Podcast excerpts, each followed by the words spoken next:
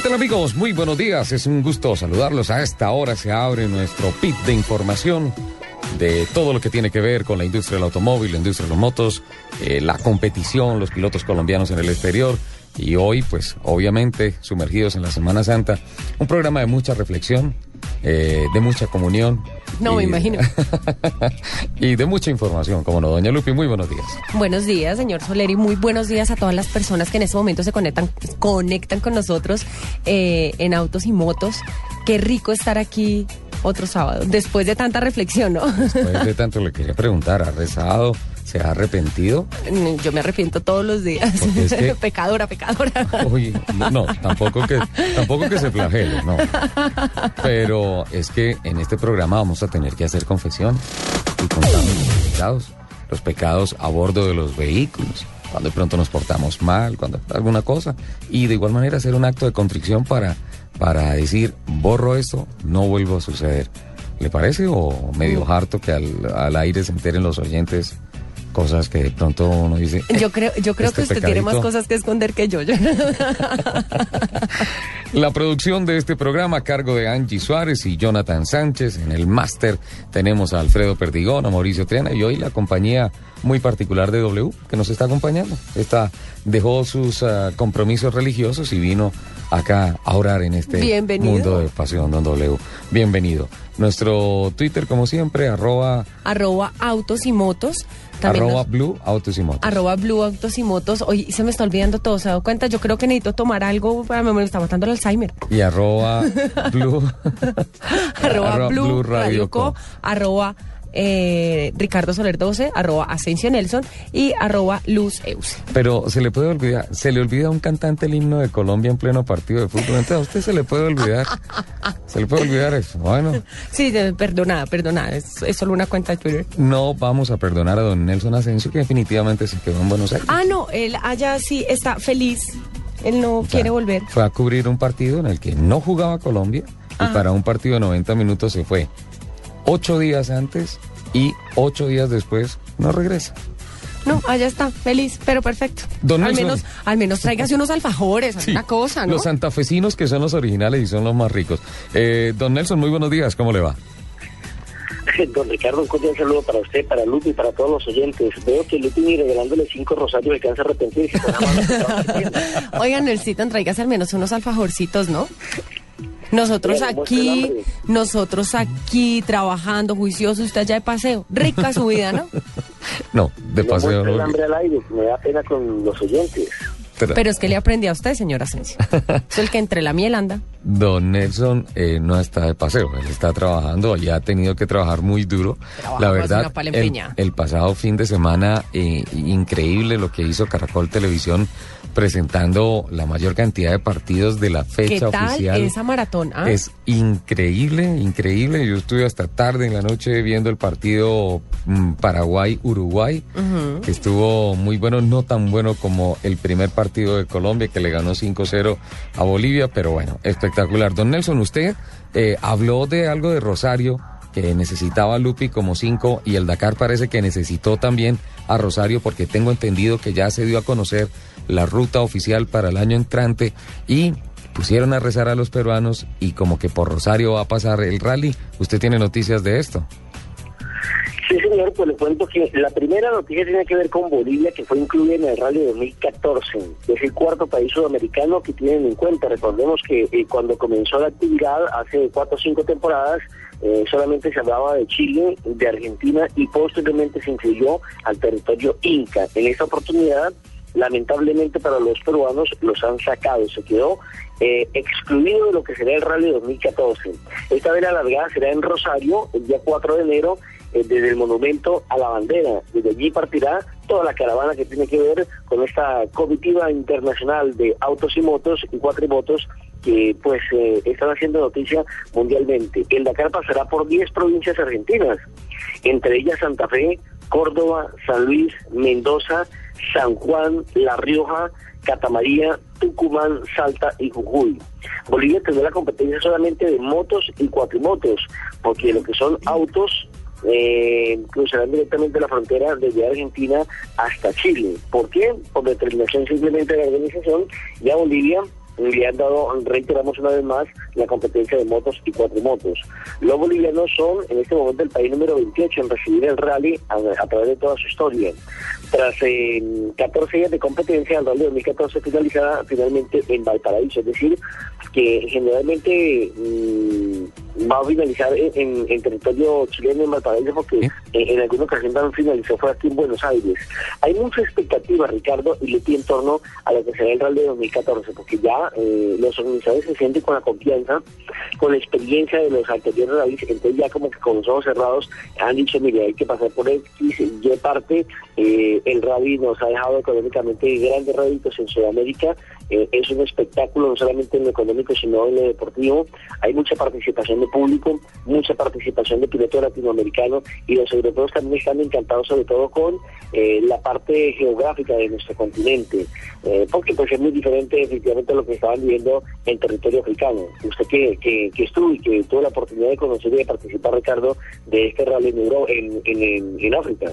Sí, Nelson. Básicamente la gente de la Mauri, la Mauri Sport Organization, que es eh, la entidad que hace este rally, que también vale la pena decir, organiza el Tour de France, eh, se quejaba en Europa de lo mismo de lo que se quejaban los pilotos. Primero, eh, se sientan con los gobiernos y negocian algunas condiciones para el paso del rally y resulta que aparecen unas mafias en el desierto, aparecen unas guerrillas en el desierto que empiezan a generar una serie de, de peajes que, como por decirlo decentemente, más que vacunas, en, en diferentes tramos del rally y por tanto se complica mucho. La seguridad de los deportistas es mucho más garantizada acá. Y hay otro, otra cosa, Nelson, que es el factor clima.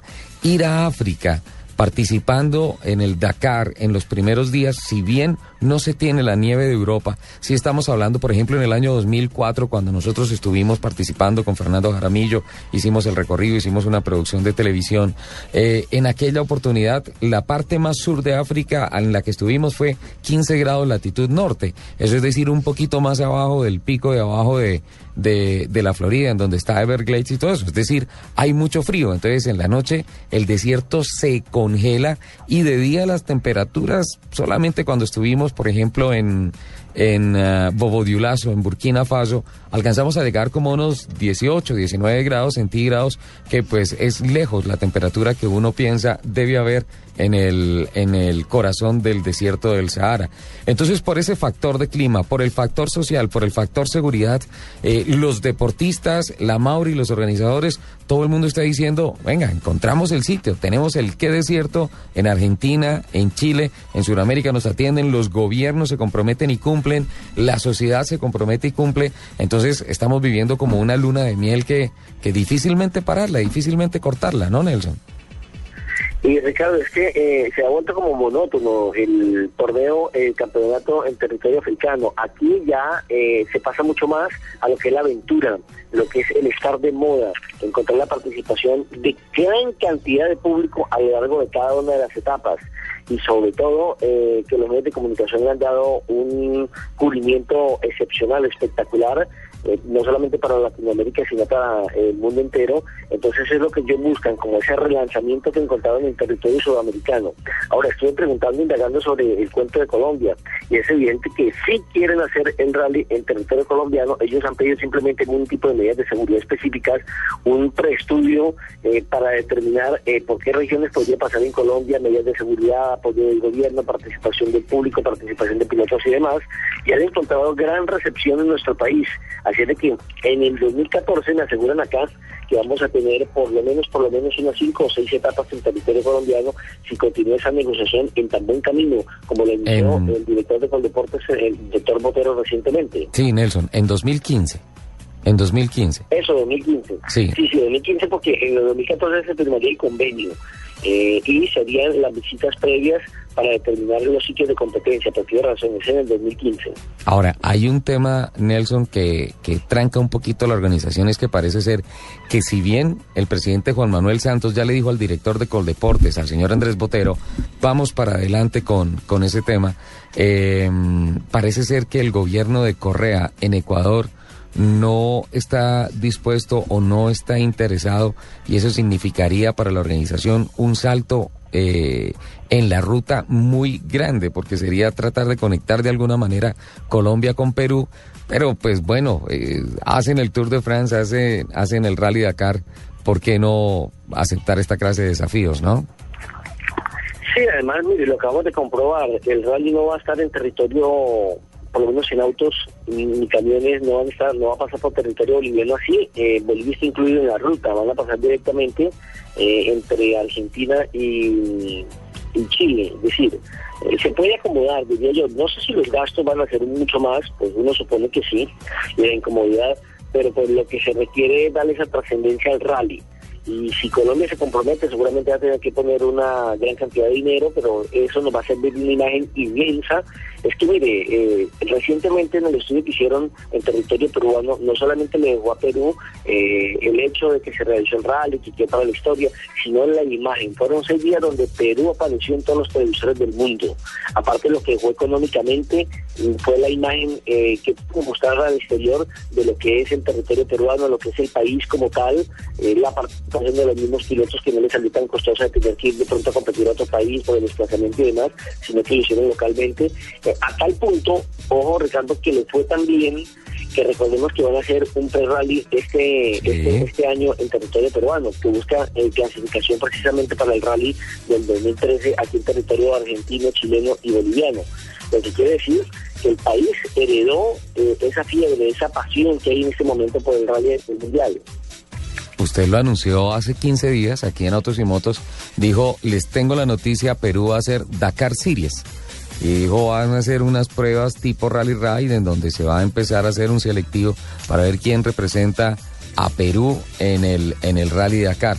Colombia también debería hacerlo y debería mirar un poco más hacia la organización de Rally Ride que se hace en Colombia, porque pues finalmente si viene para acá la prueba más grande del mundo a nivel de presidencia de la República, se está hablando del interés, pues yo creo que vamos a tener que prepararnos. Don Nelson, eh, le tocó hacer rally en el centro de, de Buenos Aires, ¿qué pasó con las vías? ¿Qué, qué sucedió?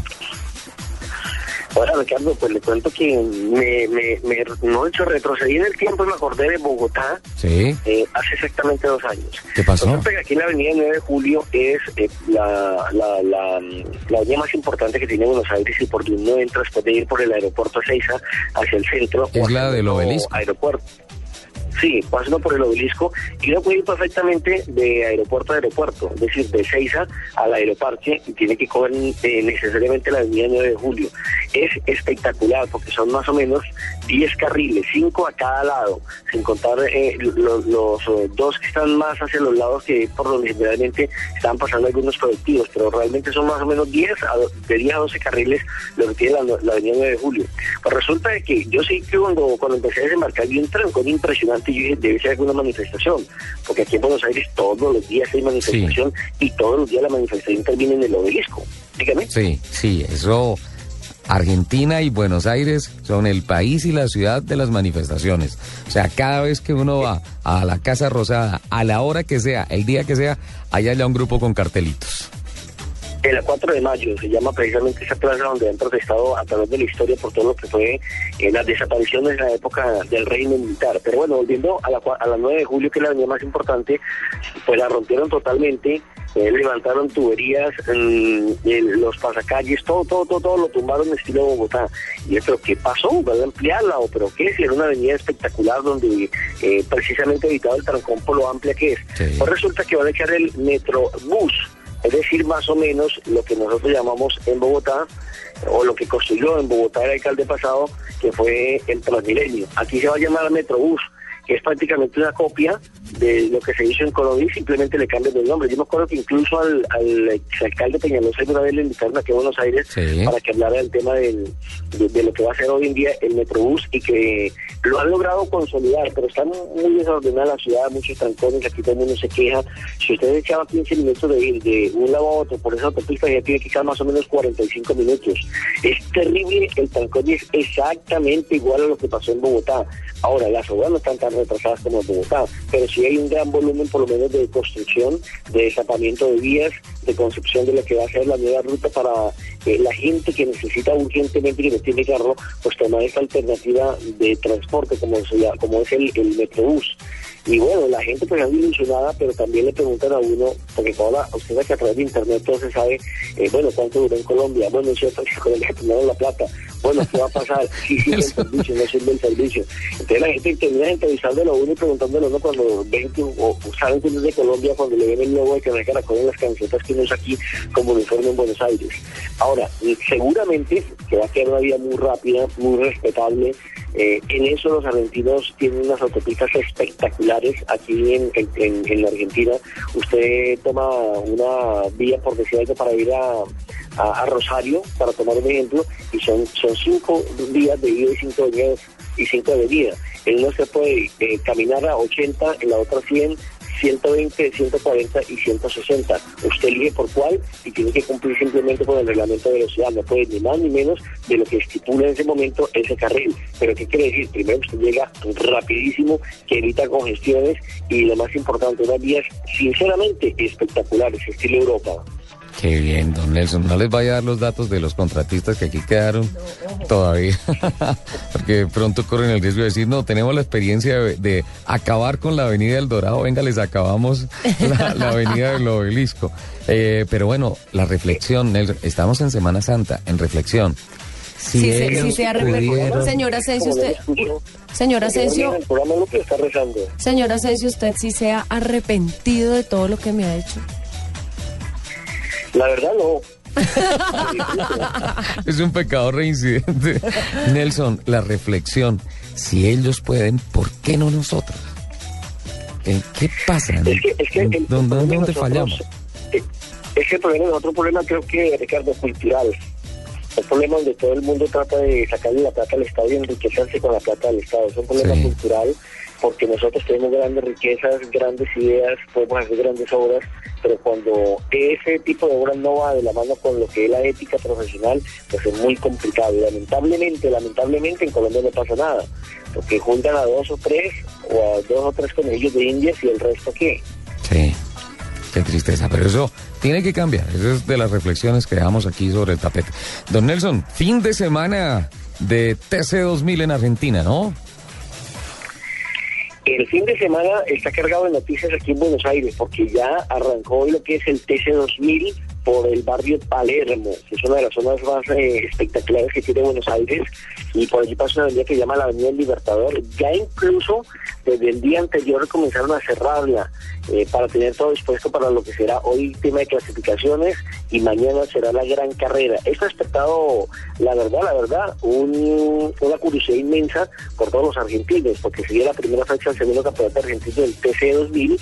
Eh, además que el TC2000 aquí en Buenos Aires realmente en, la categoría del automovilismo de velocidad fue creada en Argentina apenas en el 2013, el Super TC 2000, para ser más concreto. El, Super, señor? El Super TC 2000. Es que mira, Nelson, que entre otras estuve en estos días viendo algunos programas de debate que se estaba hablando justamente el tema de la carrera en Buenos Aires genera la promoción más grande que se haya que se haga a lo largo del, del año. Y, y venía venía un poquito el tema de de, las confusiones que se están generando con las categorías.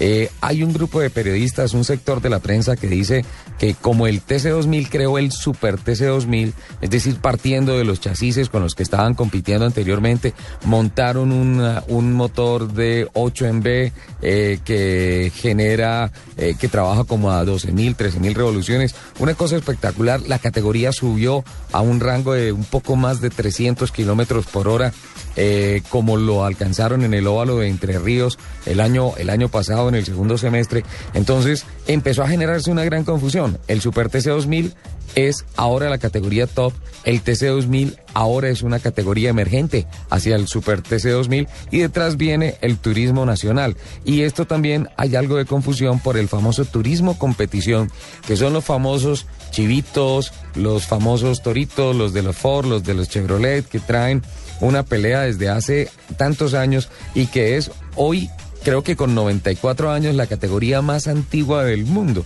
Empezó a generarse una confusión muy grande con relación a Super TC 2000, TC 2000, turismo carretera, turismo competición. Finalmente eh, hay un, un, gran debate en torno a esto, un debate que favorece mucho al automovilismo porque toma mucho espacio en los medios de comunicación, pero que generan sin duda alguna algo de confusión entre los fans medianamente nuevos y los nuevos. Es correcto, es como un relanzamiento que están haciendo eh, al, evento. Usted hablaba de, medios de comunicación, sí, ha tenido un gran impacto, una gran trascendencia, a tal punto que el canal 13 va a transmitir para el interior de la capital y Teis Sport para el interior del país todo lo que tiene que ver con el Super TC 2000, eh, que como decimos inició en el día de hoy. Para no perder detalle la producción, le voy contando detalles concretos, como por ejemplo, tendrán un total de 20 cámaras distribuidas en la pista, en los pianos, en los boxers, y tendrán un helicóptero con cámara HD que estará en vivo permanentemente durante toda la transmisión, brindándole eh, a tomas aéreas espectaculares mejores alternativas y se emplearán cinco enlaces de microondas HD, es decir, high definition, lo que quiere decir que la producción tendrá una calidad altísima. Más o menos se prevé que son 100 personas las encargadas de la producción, incluyendo 32 técnicos, y mm, el operativo es sencillamente inmenso. Habrá tres unidades móviles en exteriores de grúas y más de 10.000 metros de cable regados por toda la avenida El Libertador para llegar hasta eh, el barrio Palermo.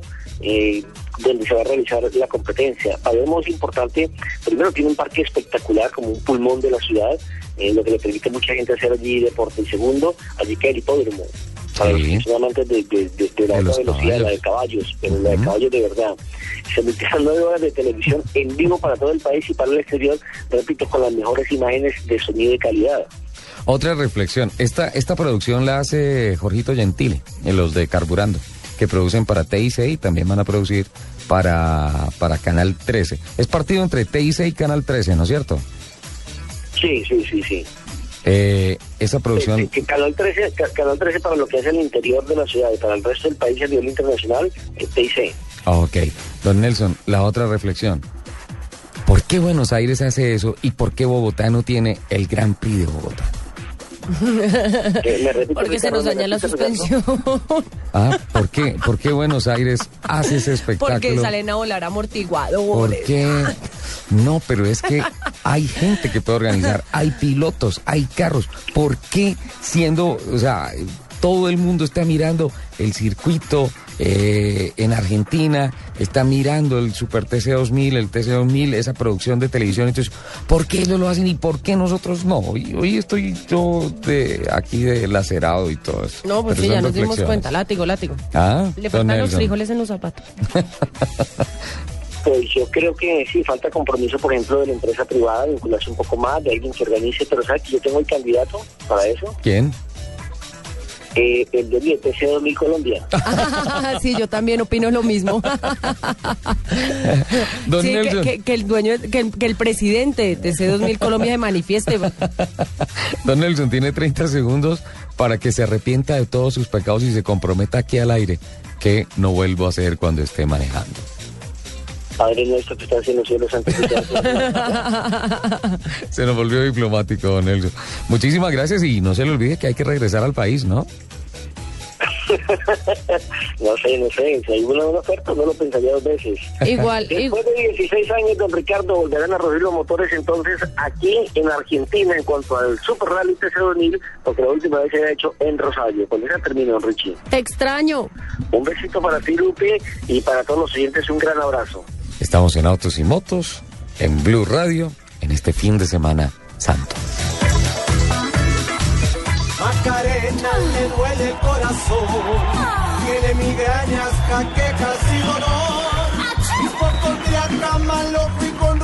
Lo único que puede salvar a Macarena será el amor. La hipocondriaca. Gran estreno este martes a las 8 de la noche después de noticias. Caracol, más cerca de ti. Hay tantos lugares que conocer. Lo más importante es llegar cómodo, compartirlo en familia y sobre todo ver esas caritas llenas de ilusión mirando por la ventana. Visita tu concesionario y prueba un Chevrolet Cobalt con sorprendente bajo consumo de gasolina, Chevy Star y un espacio envidiable. Todos están invitados. No te detengas. Chevrolet, siempre contigo. Estás escuchando Autos y Motos en Blue Radio. Continuamos en Autos y Motos de Blue Radio. A mí esa música siempre me enrumba. Luz Eusel. Esa musiquita es bien chévere, ¿no? Sí, sí, es enrumbador. Eso es, y además es identidad del programa. Sí, ya, y con la pues la idea. Bueno, tenemos noticias antes de darle la bienvenida a nuestro invitado especial el día de hoy. Oiga, ya que estamos hablando de arrepentimientos, sí. de la cosa esta, látigo, sí. látigo, látigo. Sí. Le voy a contar ¿Cómo maneja un conductor cuando está drogado, enmarihuanado, embaretado?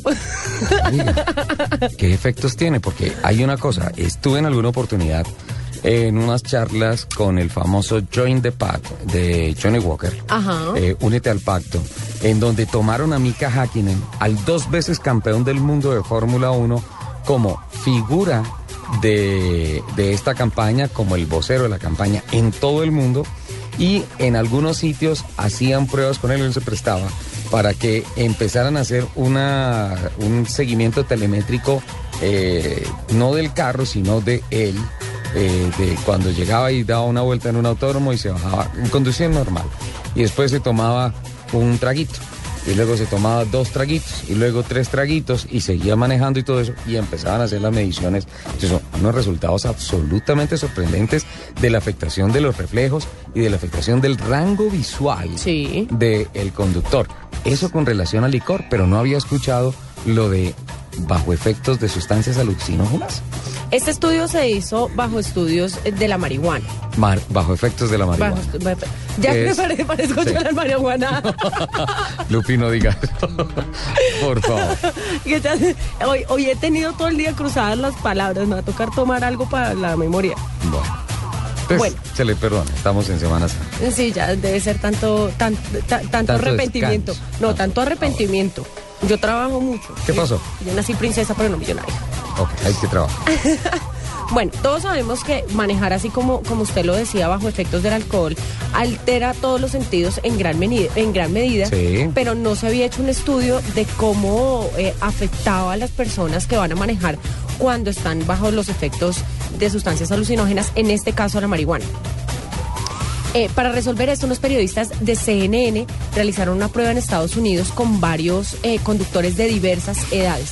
Y a cada uno se le, se le pidió que se fumara un porro, un cacho, como le digan. E- y después eh, pasar a manejar, obviamente, bajo todos los sistemas de seguridad. Con todos los controles. Claro que sí. Pues era un estudio bien realizado. Eh, todos mostraron diferentes comportamientos, pero la preocupación eh, mayor eh, que, que arroja este estudio es que pues, todas las drogas obviamente actúan sobre el cerebro, alteran la destreza motora, la capacidad de reaccionar a tiempo y la percepción de la distancia. Perdone, repítame, repítame eso. Alteran. Alteran la destreza motora, Se pierden reflejos. sí, Segundo, la capacidad de reaccionar a tiempo. Eso es lo de, capa- la- Es lo de los reflejos. consecuencia de lo Exacto. primero. La destreza motora va más a, por ejemplo, a pasar de acelerador Ah. a freno. coordinación motriz. Ajá. Exacto. Y la percepción de la distancia. Uno dice la gente que. Pues claro, esos manes deberían, deberían ir como, como la carretera del arcoíris. van muy relajados. van- Sí, claro. Es- ese es el efecto Porque además que va en dicen paz. de la. Lupi, por favor. Bueno. No me cambie el tono de locutor. En esta, en esta prueba se observó que la marihuana impacta directamente la atención, la percepción del tiempo y de la velocidad. Se pierde la noción de Se la velocidad. pierde la noción de la velocidad. Pueden ir a 100, ellos creían que iban a 20. Terrible. Así como la capacidad del conductor de integrar la información obtenida que está que, que le está llegando eh, en el momento que está conduciendo a las experiencias pasadas. ¿Cómo así? Eh, O sea, mezcla películas mentalmente mientras no, está le es manejando. difícil, le es difícil, por ejemplo, em, conectar Sí. la información que le está llegando con la información que ella tiene en la cabeza. Ajá. Por ejemplo, de las señales, de cómo frenar, de cómo cruzar un- una curva. Eh, complicadísimo ese Sí, tema. señor. Y además, eh, eh, esta investigación mezclada con otras demuestran que el deterioro de la capacidad para conducir aumenta significativamente cuando eh, lo, lo- que, que es muy común que hacen eh, los adolescentes y es que mezclan la marihuana con el alcohol. Uf. Imagínese esa cantidad de efectos mezclados No, pues no pueden manejar ni un triciclo. y es el momento cuando dicen, no, es que es cuando yo mejor manejo. sí. Pero ¿cómo, cómo hablaría un borracho trabajo? Hagamos un estudio. hagamos un estudio cuando venga Nelson Asensio, entonces le decimos, lo escogimos a usted para esta. sí, usted, Vamos a hacer esto. Usted y- es nuestro conejillo de. Vamos a ver. Bueno, ahí está. Y lo ponemos a manejar, obviamente bajo condiciones de seguridad. Sí, totalmente. ¿Le parece? Totalmente. Muy buenos informes, Lupi. Eh, muchísimas gracias. Me parece interesante que se hayan llegado a esas conclusiones con relación al efecto que tiene sobre las personas que conducen el consumir marihuana. Porque es que además, eh, digamos que todas las campañas de, de conducción responsable siempre se han enfocado, que está muy bien, a las personas que manejan ebrias. Sí. Pero nunca se han hecho un solamente es- el alcohol. Exacto. O solamente no, muy enfocado muy hacia enfocado, el alcohol. a eso voy, va muy enfocado hacia el alcohol, pero nunca se han hecho eh, pruebas, estudios o, o, o este tipo como, como de campañas de, oiga, no, no maneje drogado. Lupi, por acá estoy recibiendo. Porque además, digamos que si con la marihuana pasa que, que eh, pierden como la noción del tiempo, de la velocidad, porque van súper relajados. Imagine la gente que, que se mete pepas, que está todo el tiempo así acelerada. Hiperactivo. ¿Cómo maneja? Tremendo. Entonces, Debe ser- debe sí ser deberían, exacto, sí deberían empezar a hacer campañas de también, oiga, no se drogue si va a manejar. Bueno, Lupi, por acá recibo un mensaje en donde dicen que por qué no me pone a mí de conejillo de India. Pero es que usted, Sí. yo no me lo imagino de Les, verdad. les voy a decir que, que Además en sinceramente su... yo ¿Cómo, no cómo se llama? Ra- Ramayá. Eh, Además usted en su rama ya. Ah, porque es que además le quiero contar a todos nuestros oyentes, ¿no? Ya, Lupi. No, yo quiero ser chismosa, déjeme No. ser chismosa. No. Porque además usted lo había prometido, eh, lo había dicho, entonces para que la gente no piense que es que usted es puro bla bla bla. Que usted sí cumple lo que Es promete. que hoy no puedo mandar la foto. Dejémoslo para el próximo programa, ¿le parece? Ay, pero no sea No. tan antichévere de no, verdad. antichévere no. Lo que pasa es que quiero decirle a la persona que me escribió que yo debería ser el conejillo de Indias, es que para ese trabajo no sirvo. Por una sencilla razón. No, Y pues si se emborracha con un ponque de ron. Lo que acaba de decir Lupi es cierto. Es, es, es verdad, se cierto. emborracha comiéndose un pedacito de ponque de vino esos de las primeras comuniones. Como estamos, como estamos en confesiones, tengo que decirlo que un buen día, y no sé cómo agradecerle a Paola Oliveros, eh, cómo lidió mi rasca en eh, Zipacón con un vasito, de, medio vasito de masato. Me pasó. Me pasó. Y un día, ah, almorzando, que me estaban celebrando el cumpleaños, los del TC2000 Rescue Team, trajeron un postrecito que traía una salsita con brandy. y se emborrachó. Y me emborraché. Y en la, en la casa de Mayelin Ramírez, una persona del staff del TC2000, en una Navidad nos sirvieron una natillita que tenía encima una salsita de mora que la mamá con tanto cariño hizo, pero una delicia, y le echó un poquito de vino a la salsita de mora. Me emborraché con eso. Eh, entonces yo no sirvo porque... Menos mal sale barato para. Porque, claro, o sea, me dan dos vueltas No, y ya pues estoy borracho. se emborracha entonces- pisando una lata. no es, no es, y Lupi se burla de, de mi condición, pero es una condición médica. Además que no me gusta el licor, tengo ese problema, ya me dijeron. Bueno, pero es que además, no- además, además este estudio lo estamos realizando es con la droga. Tranquilo, yo no lo a No, pero si eso es, si eso es con medio, medio vaso, medio vaso de masato, imagínense lo que va a pasar con, un porro. con medio porro. Eso no, no se puede, o sea, estoy, y absolutamente, o sea, paso de estar muy bien a en 10 segundos a estar absolutamente en cortocircuito. No hablo, no reacciono, no, no nada. O sea, yo en aquella oportunidad lo del masato, que fue cierto, la última noción que tuve fue de una tiendita en donde estaba el, el masato ahí, que yo me lo estaba tomando, y después vuelvo a acordarme de que estaba en Cartagenita. O sea, con, con, con borrada de cassette y todo. borrada de caserito. Es un cortocircuito terrible. A mí ya me, me dijo María Mercedes García, una, una persona del TC2000 Rescue Team, que lo que pasa es que mi organismo no producía una enzima que es la que regula el efecto del alcohol O sea, saliste defectuoso. Exacto. Eso no, otro defecto de fábrica. Entonces, por eso no, y muchas gracias. Si fuera, pues con mucho gusto lo haría, pero no sirvo para conejillo de indias porque, insisto, con eh, medio vaso de masato, un poquito fermentado, ya estoy borracho. Porque es poquito. No puedo. A propósito del tema, ¿por qué no le damos la bienvenida a don- nuestro invitado? Sí, él está ahí como buena. Don Adelmo Suárez, ¿cómo le va? Muy bien, Ricardo. Eh, gracias por la invitación. eh, un saludo muy especial a todos los oyentes. Adelmo es eh, un gran entusiasta de los vehículos, de la modificación de vehículos. Además, un preparador de alitas delicioso. Ah, sí, prepara unas alitas espectaculares. ¿Cuál le gustaron más, las barbecue o los honey mustard? Las barbecue. ¿Las barbecue? Sí. Ah, no, esa salsita mel mostaza que hicieron tiene ahí Bueno, un toque sí, raro. también, pero es que la, bueno, de las el, el dos. picantico. y- Bueno, ¿qué tal Ay, si no, salimos? calle, calle, ¿Qué tal voy. si salimos de acá y nos vamos por ahí?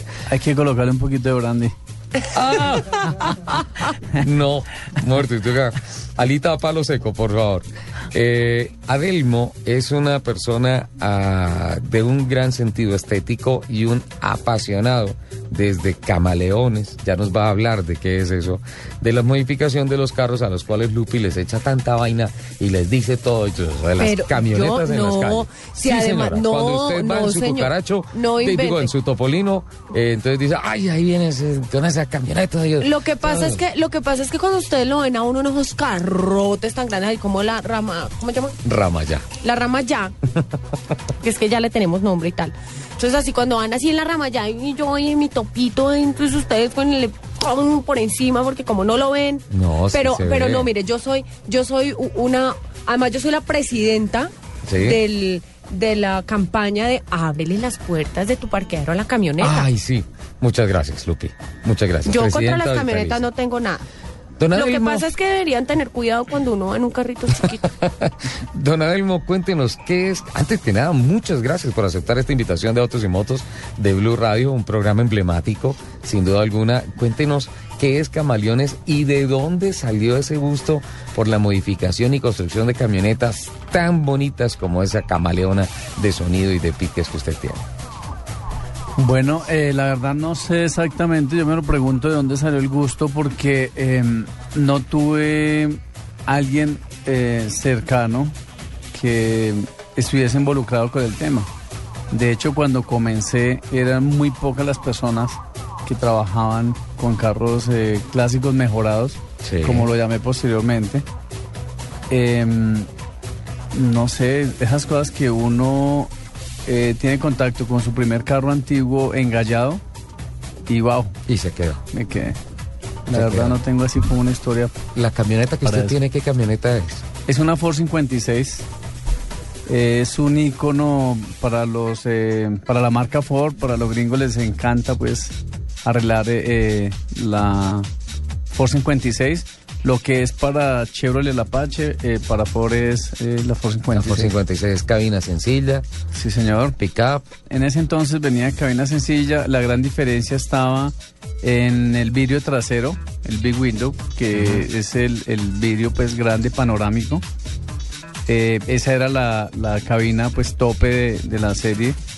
Eh, el 56 tuvo un año especial porque la cabina venía con el panorámico frontal salido, o sea, como muy, muy vertical. Distinto a la 53, 54, que lo tenía hacia atrás. Adelmo, eh, y cuando usted compró la camaleona, se llama la camioneta, Sí, señor, la camaleona. y fue por el color verde. No, eh, básicamente lo importante... Porque, porque y- se podía mimetizar con el ambiente.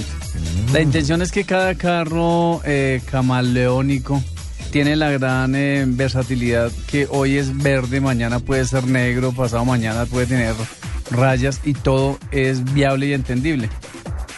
A diferencia de muchos carros que son de línea y, y cambiarles el tono eh, se torna complicado. porque no se va a ver tan bonito Adelmo, ¿qué fue primero, el club o la camioneta? la camioneta. Y de la camioneta salió el club. Correcto. ¿Todavía funciona como club o grupo de amigos? No, grupo de amigos.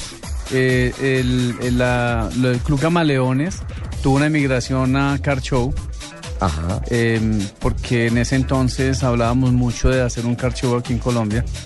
Y se quedó en esa idea y como presidente del club, ya después el club se desintegró, eh, seguí con esa idea y por eso el tema hoy por hoy de Car Show. ¿Cuántos, cuántos amigos encuentran a, a través de, de camaleones, por así decirlo? Pues la verdad, a Dios, Son muchos. a Dios gracias, son muchos. Eh, voy a eventos y cada vez encuentro gente nueva que me conoce, eh, caras nuevas, igual caras eh, que conozco hace mucho tiempo. Sí. Eh, pero digamos, en ese entonces habían 56 eh, personas que estaban en el club. ¿Cuántos? 56. ¿Y tiene coincidencia con el modelo del año? Ve, no, No. no, no, no, no la De- tiene en cuenta. De, de la camioneta. Pero sería un hit. Sí.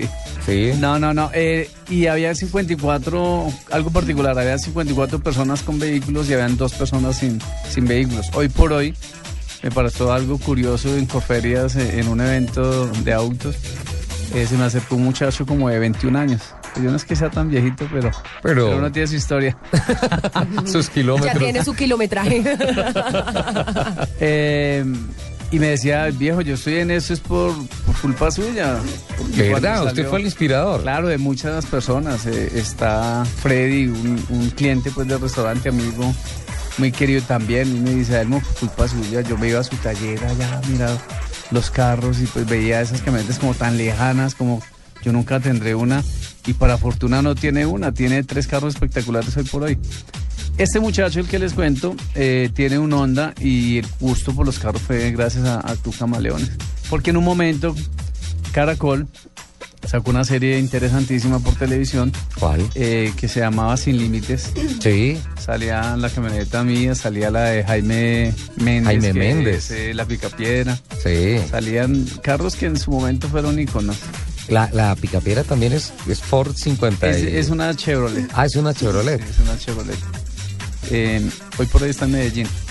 Es La carro- Petra también fue emblemática como de eso, ¿no? Sí, la Petra fue en los piques cuarto de milla, la de Sergio Jiménez, Sí. preparada por Germán Giraldo Por- en G3. en G3 y, y también eso era, era el bólido que todo el mundo quería tener. Mm. Y ver un carro antiguo pues, a esas velocidades y portándose de esa manera era espectacular.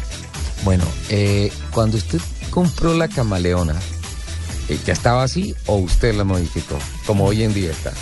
Eh, en ese entonces era un ignorante en el tema y me compré una camioneta espectacular, pensé que era la mejor.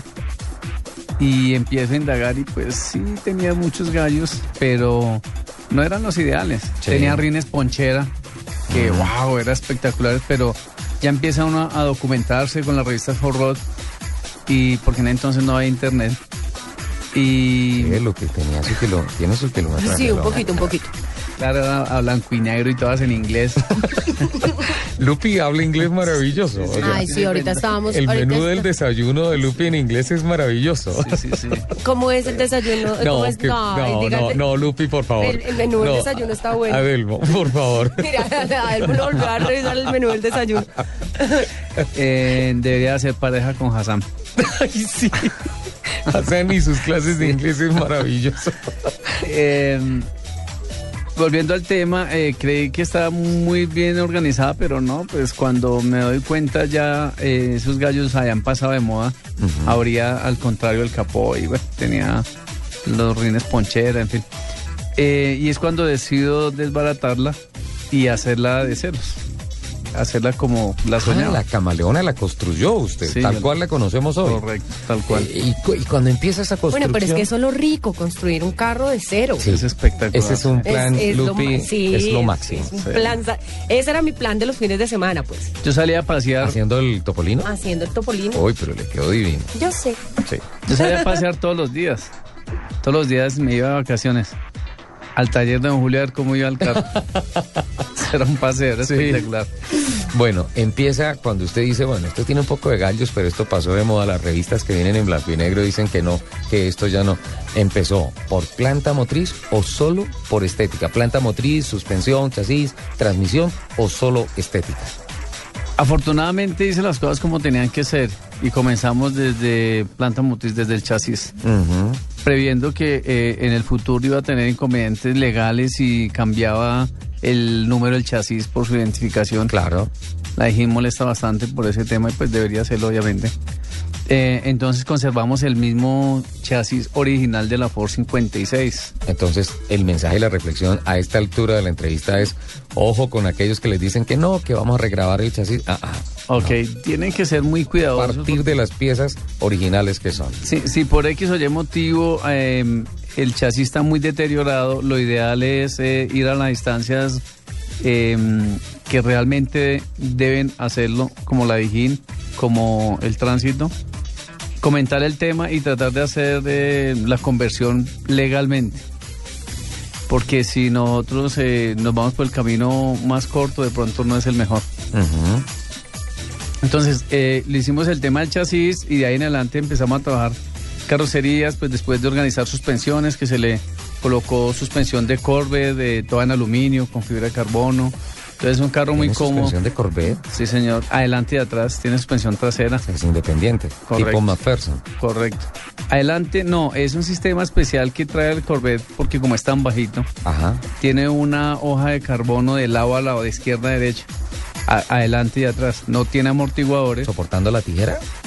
no tiene tijeras. Ah, es solamente esa barra. Es decir, es esa barra y la transferencia de fuerza la hace por dos cárdanes, todo en aluminio. Me encantaría manejarla. Es espectacular, la verdad. Sí, una vueltica. Claro, ¿eh? por supuesto. Y unas alitas. Sí, las alitas. Con brandy. Estoy, Con brandy. no, no, no, no, no, estoy absolutamente de acuerdo con Lupi. Entonces, ese fue el primer paso. Sí, señor. Eh, pero, pero entonces, ¿de dónde sale el tema de que, venga, le quitamos a esto eh, la suspensión de la Ford y entonces miremos cómo adaptamos la suspensión de un deportivo de Chevrolet, que es deportivo, que si bien carga motores grandes, no es una camioneta, no es una pickup?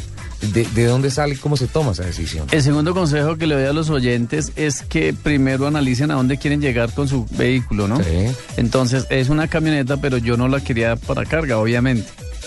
Entonces, eh, es un carro para disfrutar, para irse uno a pasear. Eh, debe tener una muy buena... Eso eh, termina siendo un coupé. No, además, además esos Así carros es. que uno arregla, que se los disfruta, no hay nada más rico que un paseíto un domingo por Sí, la sabana. total, total, muy rico. Un V8 necesita una buena sustentabilidad en el, Ujú. en el piso. Entonces, para eso lo ideal es una transmisión eh, junto con suspensión en la parte trasera, que es donde realmente recibe el zapatazo cuando uno quiere. Entonces, por eso piensa, eh, lo ideal es pensar en eso. En qué es lo que quiero al final y cómo debo eh, ir lográndolo. Después de hacer ese análisis, hice una ju- jugada que me pareció muy buena en ese entonces y se, podía. Eh, trajimos de Miami un Corvette estaba incendiado, como él es de plástico, entonces la, la parte de la carrocería no estaba muy buena, pero el resto estaba perfecto. Entonces lo que hicimos fue ensamblar, don Julio Muñoz es un hombre muy creativo en ese tema, ensamblar toda esa mecánica sobre el chasis original. Eso es lo verdaderamente complicado. ¿Y cómo hacían con la distancia del cardan y Todo esas eso cosas? fue ingeniería chichombiana. Don Julio es muy bueno para eso y quedó muy bien. Fue recalculado un Sí. Corvette para el chasis de una Ford 56. Sí, imagínese, es una locura. Jamás me imaginé que esa camioneta tuviese esa, esa historia tecnológica. Imagínate, es como si hoy en día le ponemos a Ramaya la transmisión del Lamborghini Veneno. Veneno. Ah. ¿Qué tal eso? ah? De hecho, yo hablaba con un mexicano alguna vez en un evento, en- ahí en el SEMA, y él no me creía. Él decía, pues, porque no, no, no entendía eso.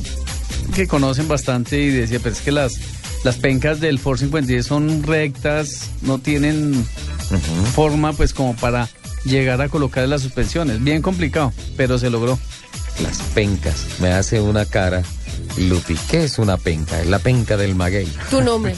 Unido nombre. mío. Ya, Lupi. ¿Qué es una penca? Eh, son los laterales del chasis, Ajá. las U, Los que largueros. conforman el chasis, los largueros. Ajá, Ah, perfecto. Entonces, eh, no le creían. Yo tampoco le creo. Sí, sí, la Es- verdad. No, hay que ver, hay que ver cómo es. Hay que verlo. Entonces, arreglado el tema de la suspensión. ¿Y ahí en la suspensión atrás qué pasó? Entonces le coloqué la suspensión. Las ballestas, Todo le quitó sale- las ballestas, sí, pasó a amortiguador y... tiene una curva, una curva Ajá. que recibe la, la suspensión tiene la parte del, del tiene la parte de, del repuesto Sí. y en la parte posterior le coloqué el tanque de gasolina para que tenga me- más Mejor peso, equilibrio. Mejor equilibrio. El motor se colocó abajo y atrás. Para mejorar el centro de gravedad. Exactamente. La carrocería se amplió, se le hicieron, todos los trabajos que se hicieron fue en la tonería, no fibra. Todo, todo es eh, en lámina. Ah, es en lámina, toda Todo, la carrocería. correcto, todo, Bueno, todo. Esto está interesante, pero tengo que ir a Voces y Sonidos de Colombia y el Mundo. Entonces, don Adelmo, por favor, siga con su bitácora de todos los temas técnicos de, de la camaleona, porque estamos hablando justamente de un capítulo en el cual no habíamos hablado en autos y motos, de la modificación de camionetas, y es muy especial este fin de semana, donde me imagino que habrá en carreteras muchas personas con su camionetica, modelo 50, modelo 60, perfectamente restaurada, andando en carretera. Voces y Sonidos de Colombia y el Mundo, y ya continuamos con autos y motos en Blue Radio.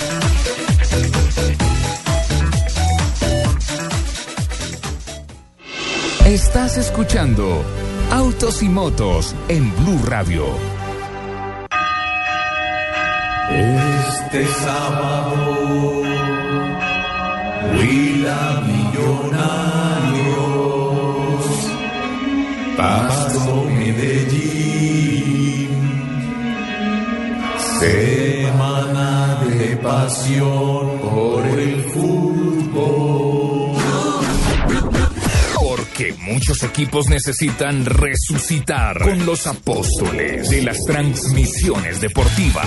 Ricardo Rego, Carlos Alberto Morales, Javier Fernández. Javier Hernández Bonet. Equipo deportivo de Blue Radio y BlueRadio.com. Blue Radio.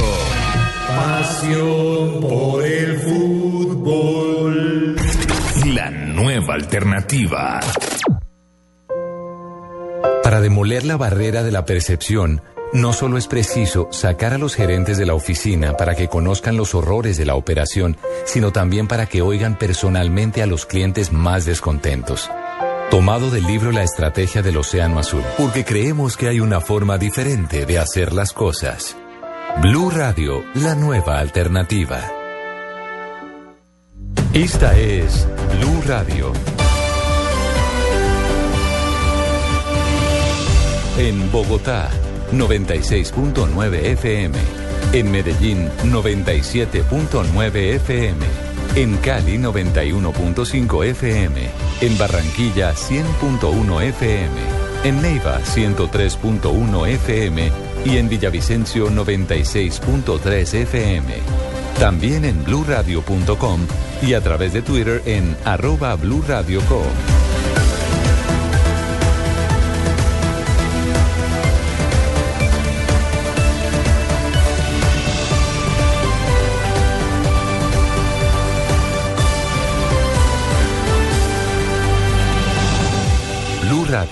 La nueva alternativa.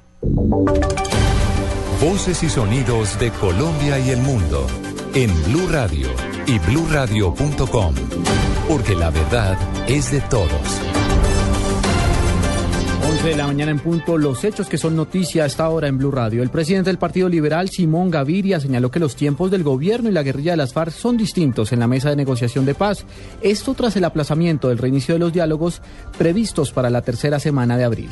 Nosotros tenemos que entender que los tiempos de las FARC son diferentes a los tiempos del gobierno. En otras palabras, para hacer consultas, el equipo negociador del gobierno simplemente levanta el teléfono y llama al presidente, mientras que las FARC tienen un mecanismo consultivo eh, de que toma mucho más tiempo y probablemente esta es la motivación eh, tras la demora eh, en el reinicio de conversaciones. En otro campo de la información, seis personas resultaron heridas en un accidente de tránsito que se presentó en las carreteras del departamento del Meta. El reporte con Eduard García. En las últimas horas, seis personas resultaron heridas en un accidente de tránsito en la vía que de Villavicencio conduce al municipio de Puerto López. El coronel Jorge Díaz, comandante de la Defensa Civil, confirma el accidente. Se presenta un aparatoso accidente donde una flota de la empresa Macarena colisiona contra una tractomula que transportaba crudo.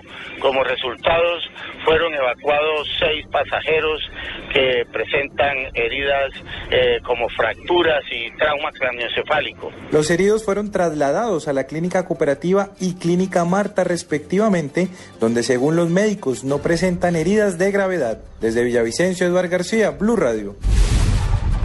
11 de la mañana, dos minutos. Precisamente conozcamos a esta hora el comportamiento del tráfico en las distintas carreteras del país en el marco del final de la Semana Santa y a la espera de que esta tarde inicie la operación Retorno. Información con la intendente de la Policía de Tránsito, Janet Huertas. El plan Retorno se desarrolla con normalidad en las principales vías del país. Se calcula el ingreso de aproximadamente 300 mil vehículos a la capital de la República. La Policía de Tránsito quiere recordar que tenemos restricción de carga para vehículos de más de 3.4 toneladas desde las 6 de la mañana de hoy y hasta las 11 de la noche. Igualmente tenemos paso a un carril en la vía Bogotá-Medellín a la altura del sector El Biao y en la vía Barranquilla-Cartagena en el punto conocido como Puerto Arroyo Cascabel. La Policía de Tránsito está haciendo presencia masiva en las vías para garantizar el desarrollo con normalidad de todos nuestros viajeros a sus destinos. Cualquier consulta sobre el estado de las vías o cualquier denuncia puede efectuarlas al numeral 767 o en nuestra cuenta Twitter arroba tránsito policía. Janet Huertas, intendente de la Dirección de Tránsito y Transporte para Blue Radio. Noticias contra reloj en Blue Radio. 11 de la mañana, tres minutos. Noticia en desarrollo. El presidente encargado de Venezuela, Nicolás Maduro, pidió sabiduría y diplomacia para impedir el conflicto en la península de Corea y evitar una guerra después de que Corea del Norte amenazara a su vecino del sur y a los Estados Unidos. La cifra que es noticia hasta ahora, la red social Twitter se encamina a recaudar más de 500 millones de dólares en publicidad durante este año y cerca de mil millones en el próximo. Quedamos atentos al Papa Francisco, quien ha afirmado que el rostro desfigurado del manto sagrado se asemeja al de tantos hombres y mujeres, heridos por una vida que no respeta su dignidad por guerras y violencias que afligen a los más vulnerables, pero también invita a la esperanza. 11 de la mañana, 4 minutos. Macarena se la pasa buscando medicina para todos sus males. Esto es para los gases de estómago. Estos son del colon. Esta es para la migraña. Todas estas son para la pérdida de memoria. Y encontrará una como caída del cielo. La hipocondriaca. Gran estreno este martes a las 8 de la noche después de noticias. Caracol, más cerca de ti. Estás escuchando Autos y Motos en Blue Radio.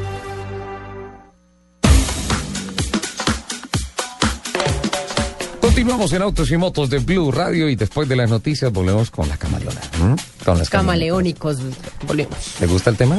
Sí, sí, sí. está Interesantísimo, ¿no? Don Adelmo. Eh, Adelmo Suárez Castelblanco. Sí, señor. ¿De dónde es usted? Bogotano, familia boyacense. Bogotano. Sí, señor. Sí. ¿Y ¿Toda la vida acá? Sí, señor. Sí.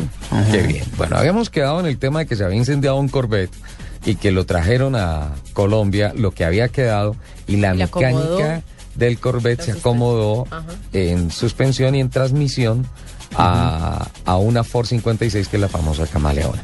De ahí en adelante también nos habló de que todo el trabajo que se había hecho en la to- eh, de carrocería era en la tonería, es la, la original. Sí, correcto. Y no se había cambiado nada a fibra. Correcto, nada. ¿Quién hizo ese trabajo? ¿Julio? Un señor Julio Muñoz, sí. Julio es Muñoz. Un hombre espectacular como ser humano y es un ingeniero empírico. Es un artista, ¿no? Es un artista. Es un artista.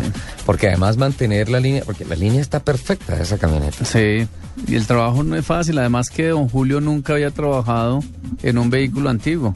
Es distinto trabajar en un vehículo de línea a un vehículo antiguo. ¿Cuál era el color de la camioneta? Negro. Era negra la Negro. camioneta. ¿Y ahorita de qué color está? Verde. Verde camaleón. Verde camaleón. Pero ese verde no cambia, siempre es el mismo. Es el mismo. Sí.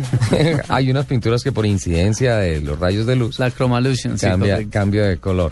Y bueno, empiezan el trabajo, me imagino, pelan toda la camioneta. Esos estribos no son originales. Eh, Eh, Los estribos son originales, todas las piezas son originales, pero ya han tenido su, su cambio, su arreglo, su manufactura. Entonces, el capó, por ejemplo, también tiene un trabajo muy, muy interesante. Porque a juicio mío, la camioneta eh, Ford 56 tiene la trompa o el capó es trompa Lupi, ¿me entiendes? Sí, El sí, capó. sí, sí. ellos se especializan en hacer trompitas acá. Sí. Pero hoy no vamos a mandar Lo foto de trompitas. Lo tiene muy, al- muy, muy alta, muy ancha. Sí. Eh, hace verla como, sí, trompuda. Es- Nosotros la recortamos, pero... Tiene, tiene nariz. trompona. Tiene, exacto, Lupi. Tiene nariz del Pacífico. Exactamente. Nariz de Olleta. Nosotros lo recortamos, pero ese corte no es tan fácil. ¿Recortaron el capó? Claro, lo recortamos en la parte delantera como 7 centímetros Todo eso. y, y- y se va en diagonal hasta, hasta un punto muerto en la parte posterior. Sí. Cuando se unen las dos piezas después del corte, empátenlas. Claro. Es bien complicado y eso se hizo todo en lámina. De hecho, me gustó mucho que posteriormente, cuando no sé si viste el capítulo en el SEMA de FUS cuando le destapan su Ford 56, Sí. Eh, me encantó que le hicieron ese trabajo casualmente. ¿Ah, sí? Sí, claro que eso hace como cuatro años. Nosotros Le- hicimos hace le res- 15. le respingaron la nariz. Sí, me gustó mucho Ah, porque... es- pasó por cirujano. Eh, Sí, ahora hay una cosa, a esas camionetas he visto que algunas les cortan el techo. A esta le corté el techo. sí. ¿Cuánto le quitó del techo? Le quitamos 12 centímetros. ¿Y cómo se hace para conseguirse un vidrio en esa medida con la curvatura? Tuvimos que mandarlo a hacer. ¿En dónde se hace eso? Eh, un señor, eh, ¿puedo decir la marca? ¿Se hace aquí? Sí. Sí, sí. Eh, el señor Rojas de Temse nos hizo ese favor. Pero ¿Ah, es sí? un camello, porque hay que hacer el molde. Pero claro. Y ahí lo tiene guardadito para cuando se me rompa. Porque uno nada Porque es más. único, además. Hicieron claro. un molde para Claro, uno. claro. Eh, cuando se baja el techo en esos ¿cómo, ¿cómo le puedo decir? Cuando se está customizando, cuando-. ¿sí? Técnicamente le dicen choperear, pues Cuando está choperear. como recordar. A ver, ese término, ¿le gustó Lupi? Choperear. Cuando se está chopereando, Sí. Pero se, es que es de yo chopereo, tú chopereas, él choperea. se recorta el techo de esos carros, ¿sí? Eh, hay un gran problema. Si no lo haces a una altura ideal y si no haces un buen trabajo, te tiraste todo el carro. No, total. Así tengas la transmisión de Corvette y la suspensión de Corvette y la Sí. camioneta tenga sus estribos y sus faldones y sus baberos y le hayan respingado la nariz. Si le cortaron mal el techo, se arruinó por completo el carro. La ca embarraron. no, volvamos a choperear. Eh, sí, Y, en- y entonces, Entonces, eh, después de recortar cabina, eh, se ampliaron guardabarros, se, am- se, amplió el- se ampliaron los estribos, sí, se le hizo una parte en la mina también para que eh, se embebiera el tanque de gasolina, sí. de tal suerte que no se viera como una pieza puesta, sino como si ella hubiese Se nacido así. integrara. Y quedó, a mi juicio, quedó perfecto. Se le quedó, se le colocó un spoiler de cámara. También en la, se en la arregló parte en de la parte atrás. trasera. De un Z28, algo así. Correcto, entonces le da más sustentabilidad. Y ya, en términos de, de- de latas quedó así. El motor eh, se le colocó inyección multipunto. Se cambió por el carburador. eh, correcto. Este, este Corvette venía con una inyección básica que era TBI, que era una inyección dual, Sí. y se colocó multipunto y se le colocó eh, un sistema eh, que maneja la inyección. Entonces Oh, nosotros sí. por- la podemos programar. Ah, Si vamos para la tierra caliente, entonces le subimos la chispa, le bajamos la chispa, le subimos Es el una consumo. inyección programada, o sea, tienes el computadorcito ahí en el habitáculo Correcto. y lo puedes enriquecer. o- Exactamente. Eso se hizo en la parte eh, mecánica.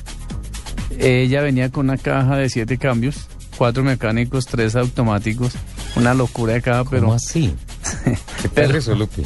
No, yo también eh, sí que- dice cara es- interrogante, por favor, explícame. explíquenos. O sea, cuando uno llega a cuarta, de ahí en adelante, ella, ella misma manda el overdrive. ella quinta, multiplicaba, sexta. entonces eh, tenía los cuatro cambios, en cualquier momento uno podía multiplicarlo eh, con la caja au- auxiliar, una caja automática, eh, con hidráulico y todo, y multiplicaba el cambio. Era espectacular, pero aquí no hubo quien, quien la, digamos, la Pero eran con dos palancas. No, una sola palanca y un sola. botoncito. Sistema Ah, eléctrico. con un botón. Porque recuerdo el Mitsubishi Colt que venía con dos palancas que multiplicaba Mm, cada ujú. cambio. No, el- el- el- esta multiplicaba electrónicamente.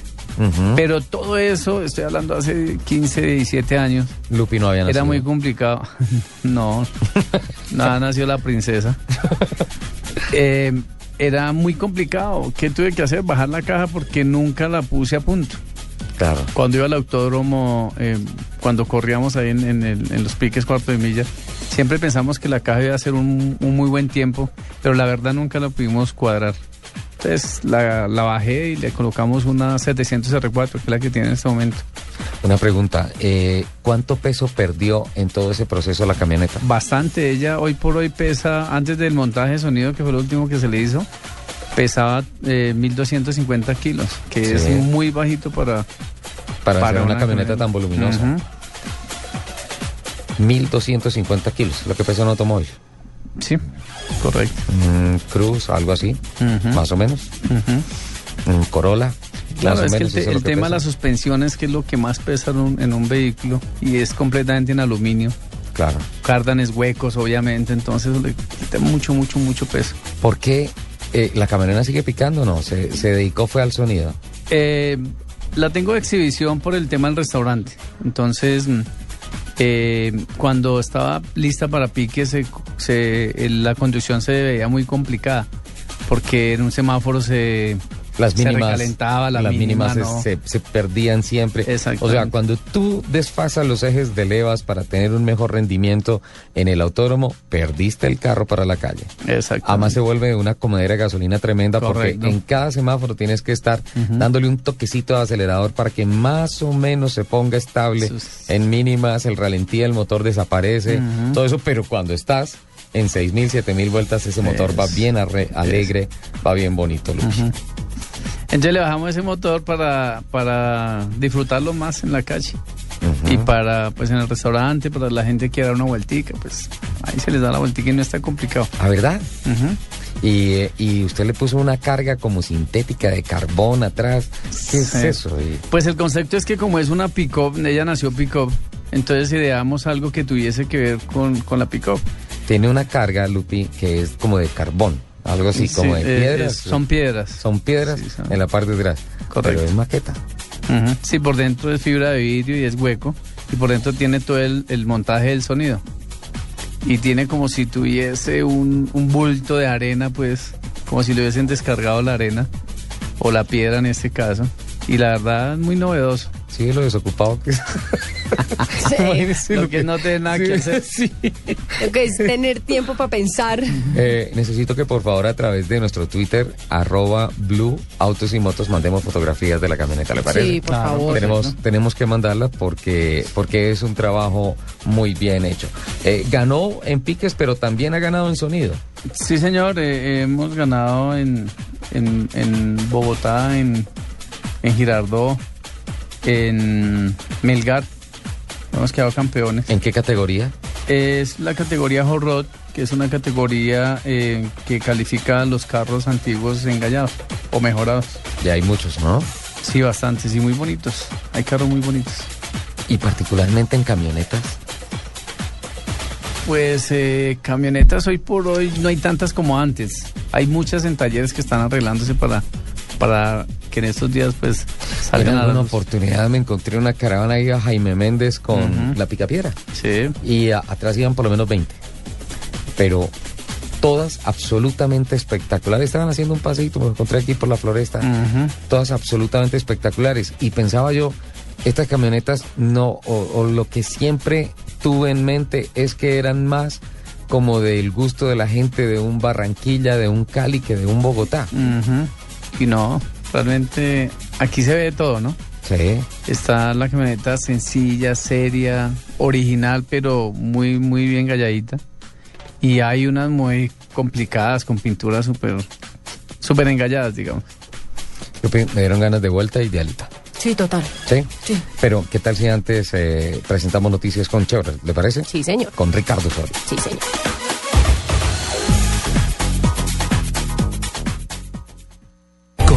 Chevrolet Cobalt.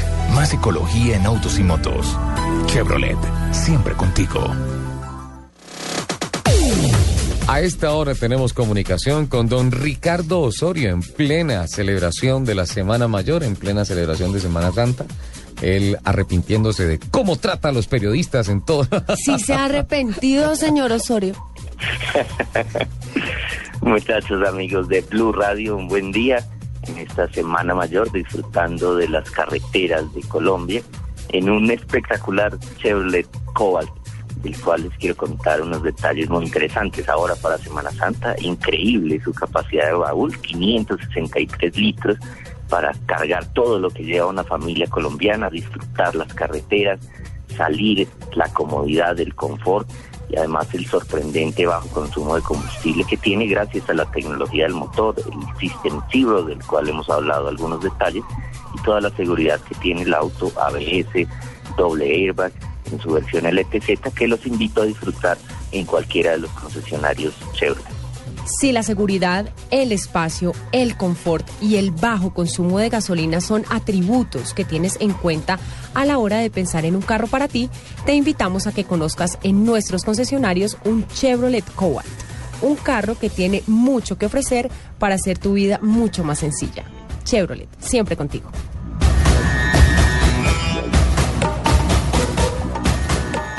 Hay tantos lugares que conocer. Lo más importante es llegar cómodo, compartirlo en familia y sobre todo ver esas caritas llenas de ilusión mirando por la ventana. Visita tu concesionario y prueba un Chevrolet Cobalt con sorprendente bajo consumo de gasolina, Chevy Star y un espacio envidiable. Todos están invitados. No te detengas. Chevrolet, siempre contigo.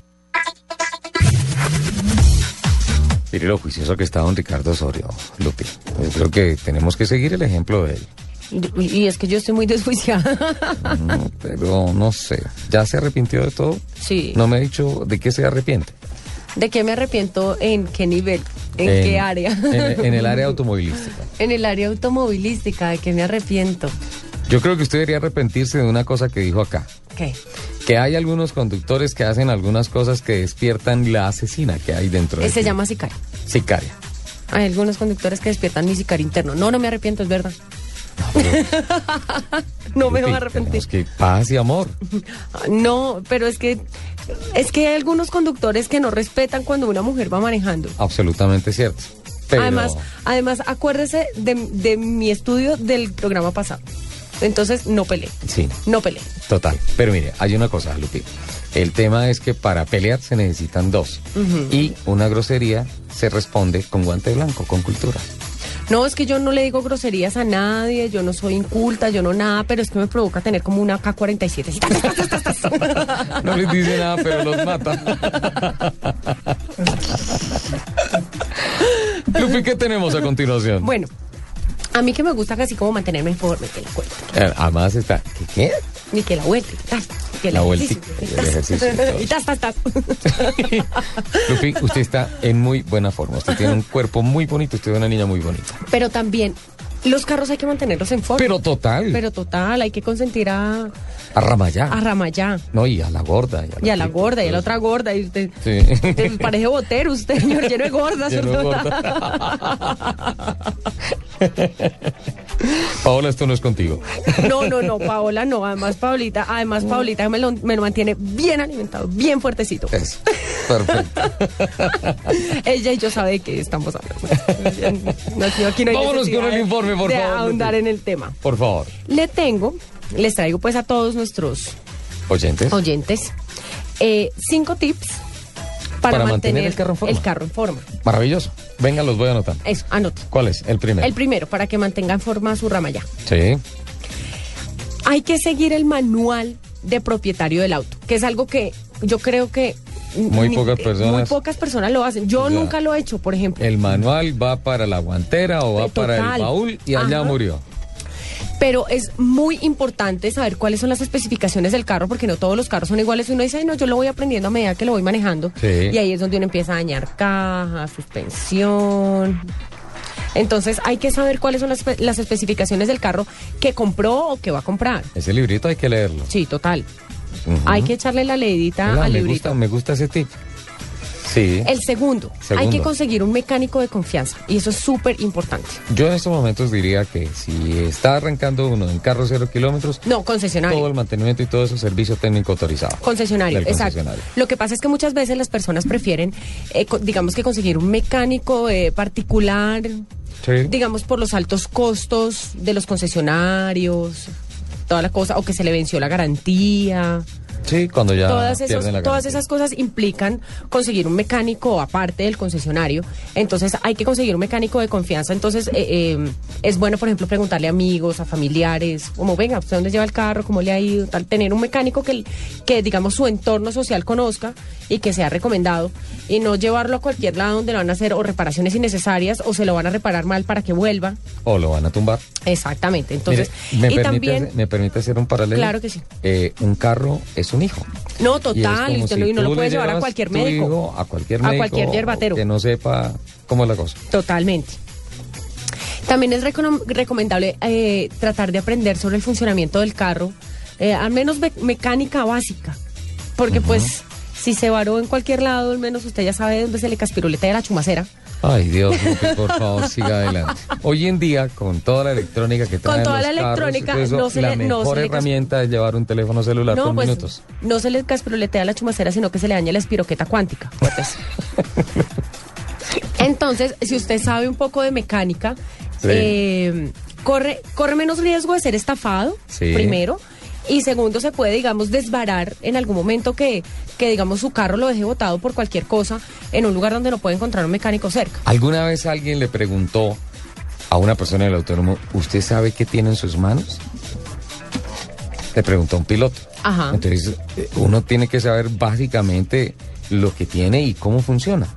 Con Totalmente. relación al vehículo. Totalmente. Es el tercero, me gusta mucho. Hola, son sencillos, pero me gustan. Sí, están chéveres. Bueno. El tercero. El tercero. Yo creo que ese es súper importante. ¿Cuál? Manejar con cuidado. ¿Se acuerda de los ecotips que nos dio Ricardo Claro que Osorio, sí. que decía que cuando uno salía y manejaba tranquilo y todo, la gasolina le rendía más? Sí, y, en- y uno lo y aplica. se lastima menos el carro. Totalmente. Y además que, digamos, en, en, en estas calles nuestras que hay tantos huecos, ¿Verdad? venga, maneje con cuidado, no le dañe la suspensión a su carrito, páselo lo desajuste. despacio. Con No calma. salpique a la gente que no está en la salpique a la acera. gente, por caridad. Hay gente, hay conductores que eso también me provoca sacar el AK-47. Lupe, tas, no, no, estamos en Semana Santa, por favor. Pero es que hay conductores que parece que calcularan bien por dónde pasar al charco para mojarlo a uno. Sí, Venga. Pero no, Respete, porque hola. estamos en Semana Tas, Santa. tas, tas, tas. Listo. La tercera Manejar es con cuidado. manejar con cuidado. Me gusta. Además de que usted maneja con cuidado, de que cuando maneja con cuidado cuida su carro, también evita accidentes. Entonces está cuidando su vida, está cuidando su carro Y está ahorrando cuidando, combustible. Está cuidando la vida del, de- del otro Y no está salpicando a la, a y la no está salpicando a las Estamos en princesas época que de van por ahí caminando. Listo. El cuarto. El cuarto. Por favor, mantenga limpio su carro. Ah, sí. Sí, sí, sí, sí, sí, sí. ¿Quiere que le diga una cosa, Lupe? Señor. Cuando tuve la oportunidad de correr con Piolín en el autódromo, el día, hace mucho tiempo, el día en que llegaba Piolín absolutamente brillante, impecable, ese día le rendía dos décimas más. O sea- Debe ser que el mugre pesa. O que tiene un efecto psicológico de que uno no se siente como en un carro como si cuando llegas al apartamento y entonces está todo desbaratado, No hay nada todo peor que un sucio, carro eso. cochino. Sí, el carro tiene que estar limpio. El carro, además, hay que mantenerlo limpio por dentro y por, y por fuera. fuera. Sí, No hay nada que hacer. porque Porque hay- usted lo puede mantener muy bonito por dentro y sin basurita y aspiradito y las cosas, pero si por dentro es un, si por fuera es un desastre. Sí, todo. Además que recomiendan, eh, bueno, lavarlo regularmente y además encerarlo, brillarlo, pues, Sí. eh, cada cuatro meses mínimo. Sí, es para, para darle el mantenimiento a la A la pintura, porque además de que la pintura, una pintura brillante hace que el carro luzca muy bonito, también protege pues todo el metal que se encuentra por debajo y toda su, todo su chasis. Entonces hay que mantener el carro limpiecito, bonito, brillantico. Por dentro y por y fuera. por fuera. La llantica negra. Ese es el cuarto, la limpieza, me encanta. Yo no entiendo quinto. por qué hay gente que sale con los carros absolutamente sucios. No, es que es como si les diera pereza. Es como si tú salieras con una camisa manchada, como si, no sé. Obviamente las ciudades cuando está lloviendo y todo eso no ayudan mucho, pero hay que hacer lo posible Pero por tener el carro trapito, estéticamente bonito. sí. Uno llega a una reunión y entonces ahí hay tres niñas y, entonces, uno llega con el carro suyo, uy, este mantiene mal aliento. Sí, más o menos. más o menos. Más o menos. Quinto. El quinto y último, Ajá. muy importante. ¿Cuál? Si algo se rompe o se daña, arréglelo de una vez. Sí. Porque es que, no, como, como dice la frase, no deje para mañana lo que pueda hacer hoy. Sí. Y si a usted se le caspiruletea la chumacera hoy, pues arréglela. No, di por ejemplo que porque se, se, le sigue dañando. No, se pero, le suelta a uno un bocel. Y arreglarlo sí, bien. Exacto. O se le empezó a rasgar eh, algo de la cojinería, o se le soltó el botoncito de las luces, o alguna cosa. Arréglelo. Sí. Porque después el daño va a ser más grande. termina dañando todo. Me gustaron esos cinco tips, Lupi. Me encanta el tema de cuánto se pierde la garantía y todas esas cosas con la mecánica y todo eso me parece interesante. ¿Desde hace cuánto no tiene garantía la camaleona? Sí, no. La perdió hace años. Pero un ah, bueno, en eso va, importante. discúlpame, en eso va también que hay que tener en cuenta cuándo le tiene que cambiar el aceite. Ah, es fundamental. Es fundamental. Lupe. Cuando le tiene que cambiar el aceite, Es fundamental. las pastillas. Hay que, hay que tener El cuidado con los carritos, porque es que el carro no es sino me subí y me fui de malas. Las No, hay que revisarle la agüita, el líquido de frenos. Ah, El carro téngale es cuidado, el carro téngale es cuidado. y hay que consentirlo Claro. y hay que darle lo mejor, sin Algo duda sencillo que es muy importante Sí. sobre el tema, eh, mantener el aire de las llantas el ideal. Sí. Porque Calibradas las llantas permanentemente. Eso es algo Ajá. sencillo, pero es bien importante. Sí, y las revisiones, obviamente, de los 5.000, 10.000, 15.000, de los 1.000 kilómetros. Es, es fundamental. El primer cambio de aceite es fundamental para la vida del motor. Eso hay que hacerlo, hay que consentirlo. Entonces, pues, doña Lupi, me parece que, que en eso estamos absolutamente de acuerdo. La felicito. Muchas gracias. Eh, don Adelmo, me, ha hecho, me ha hecho bien la semana de reflexión. algo más para apuntar con relación a las camionetas y esta linda cultura que, que, que me parece sinceramente espectacular. No, pues invitar a todos los que tengan un vehículo antiguo que eh, no le pierdan cariño. Sí es verdad que un carro antiguo pues pide mucho, ¿no? Y, y los mecánicos, los latoneros, no cualquiera puede, como decimos, meterle mano. Pero no le pierdan la moral, eh, arréglenlos. Los carros antiguos son muy, muy, muy bacanos, bien organizados. ¿Cómo es el tema de hoy en día? Sí, los carros clásicos son muy Sí, lindos. son lindos. Eh, entre Además- otras, en esta semana eh, salió una noticia que ya hay seguros para ¿Por tres meses? para por, por tres meses para carros clásicos y antiguos. Un experimento Pues lo que se está haciendo y me parece parece una espectacular. medida Pero mira que es una reflexión que sale sobre algo absolutamente válido. ¿Cuál persona pone en riesgo un carro clásico antiguo? Eso es una de las pólizas más seguras. Yo creo Sí, que la- nadie. la siniestralidad de eso Yo es- nunca, o sea, yo evito al máximo el riesgo para mi carro. Perdóname, antes de despedir a don Adelmo, tenemos unos mensajes de interés comercial y ya venimos, ¿le parece? Ok.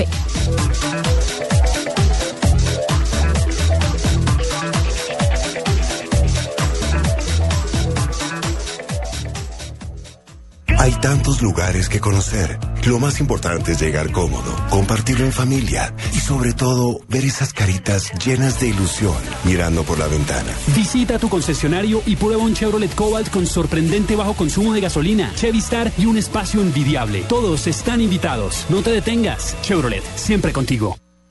Los domingos, Vanessa de la Torre y Héctor Riveros nos llevan a un recorrido por el mundo de 10 de la mañana a 12 y 30 del mediodía.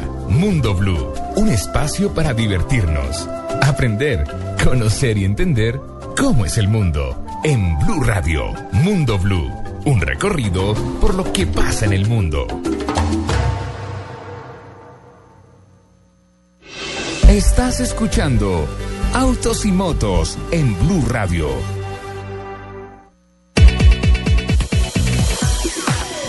Continuamos con Autos y Motos de Blue Radio, doña Lupi. ¿Cómo vamos Señor. con el tema? Muy bien. Bien, don Adelmo con las camionetas, ¿no? ¿Vio las No, bien, fotografías? bien. No, divino. Es más, toca, toca tuitearlas, toca tuitearlas. ¿Cuántos? Porque, porque no podemos dejar que nuestros oyentes se queden sin ver esa maravilla de camioneta. ¿Cuántos años trabajando en esto, Adelmo? Con la camioneta específicamente, Sí. o, eh, duramos tres años Tres años. haciéndola. ¿Y desde hace cuánto la tiene? Y la hicimos hace 15 años. Hace 15 años, Ajá. de los cuales tres años fue construyéndola. Correcto. Eh, ¿Usted con orgullo dice esta camioneta es una Ford 56 o es una Adelmo Special? No, una Ford 56. Una Ford 56. El orgullo es que eh, fue la primera que hice y no sabía el tema.